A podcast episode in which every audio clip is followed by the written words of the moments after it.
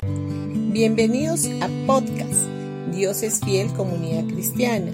Los invitamos a escuchar el mensaje de hoy. Hola familia, día miércoles 6 de enero. Vamos a ir a Gálatas capítulo 6 versículo 1 y 2. Dice, Hermanos, si alguno fuere sorprendido en alguna falta, nosotros que somos espirituales, restaurarle con espíritu de mansedumbre, considerándote a ti mismo. No sea que tú también seas tentado, sobrellevad los unos las cargas de los otros y cumplid así la ley de Cristo. Nuestra ley es Cristo. Si servimos y ayudamos a nuestros hermanos en amor, estamos cumpliendo la ley de Cristo. Esta es la ley que fue dada a la Iglesia. Cristo. ¿Qué es lo que nos dijo Jesús? Amaos los unos a los otros así como yo os he amado a vosotros. Observemos que para poder amar a otros tenemos que recibir nosotros primero el amor de Dios. El hecho de poder ayudar a nuestros hermanos a sobrellevar sus cargas viene como resultado natural de nuestra relación con Cristo y no como una obligación o ley que tenemos que cumplir.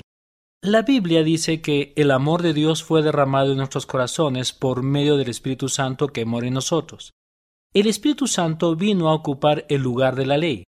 Y debemos recordar que en el tiempo del Antiguo Testamento el Espíritu Santo no moraba permanentemente en las personas, sino que venía de vez en cuando sobre ellas para un determinado propósito. Por lo tanto, número uno, la ley de Moisés no fue dada a los creyentes, y número dos, nosotros, la Iglesia, hemos recibido la ley de Cristo por el Espíritu Santo que mora en nosotros. En Hebreos capítulo 10 versículo 15 y 16 dice, y el Espíritu Santo también da testimonio de que es verdad, pues dice, Este es el nuevo pacto que haré con mi pueblo en aquel día, dice el Señor. Pondré mis leyes en tu corazón y las escribiré en tu mente. Cuando Dios dice pondré mis leyes en sus corazones, no se refiere a los diez mandamientos, sino a la ley de Cristo que es llevado a cabo por el maravilloso Espíritu Santo que mora en nuestro interior. El Espíritu Santo da testimonio a nuestro espíritu humano. La ley del antiguo pacto eran los diez mandamientos, más todas las otras leyes agregadas a estos. La ley del nuevo pacto es Dios en nosotros. Esta es la única ley que fue dada a la Iglesia, Dios en nosotros, la esperanza de gloria. La ley, o los diez mandamientos, fue dada para reglamentar la conducta de los santos del Antiguo Testamento, pero de ninguna manera la conducta y comportamiento de los creyentes en Cristo. La ley contiene reglas de comportamiento y conducta para un pueblo muerto espiritualmente, o sea, que no conocían el significado del nuevo nacimiento. La Iglesia de Cristo está viva espiritualmente, por lo tanto, dicha ley no fue dada para ella.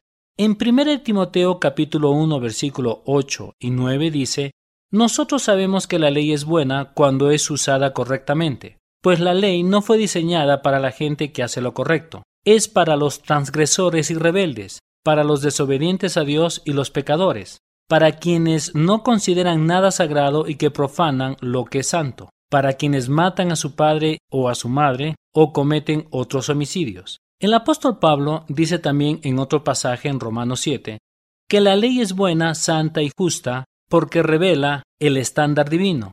Por eso dice aquí que si bien la ley es buena, ella no nos puede justificar delante de Dios. La ley o los diez mandamientos no tenían la capacidad de justificar a nadie. Esta era deficiente.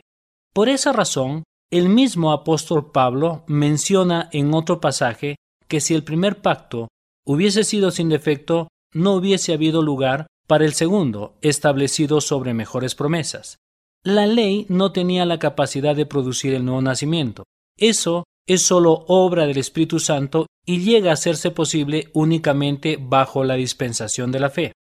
Permíteme hacer un paréntesis aquí para aclarar algo muy importante. Cuando se habla o se predica acerca de la ley de Moisés, se hace siempre en relación a la santificación del creyente. Se le dice a éste que intente o que trate de cumplir los diez mandamientos o al menos algunos de ellos, pues esto constituye su santificación y favorece un buen estilo de vida.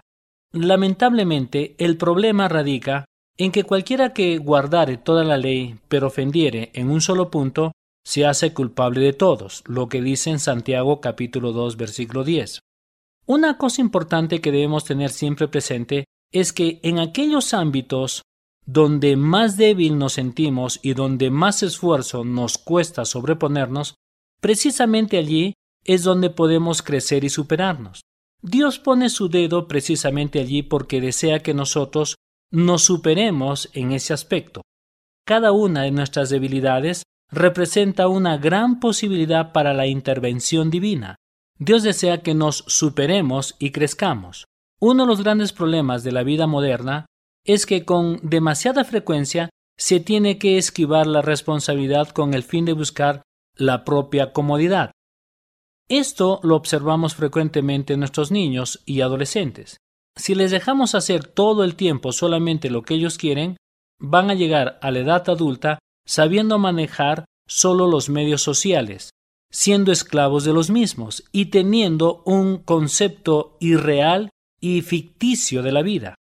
No me malinterpreten, por favor, no tengo nada en contra de los medios sociales, siempre y cuando estos se manejen en forma correcta y dosificada.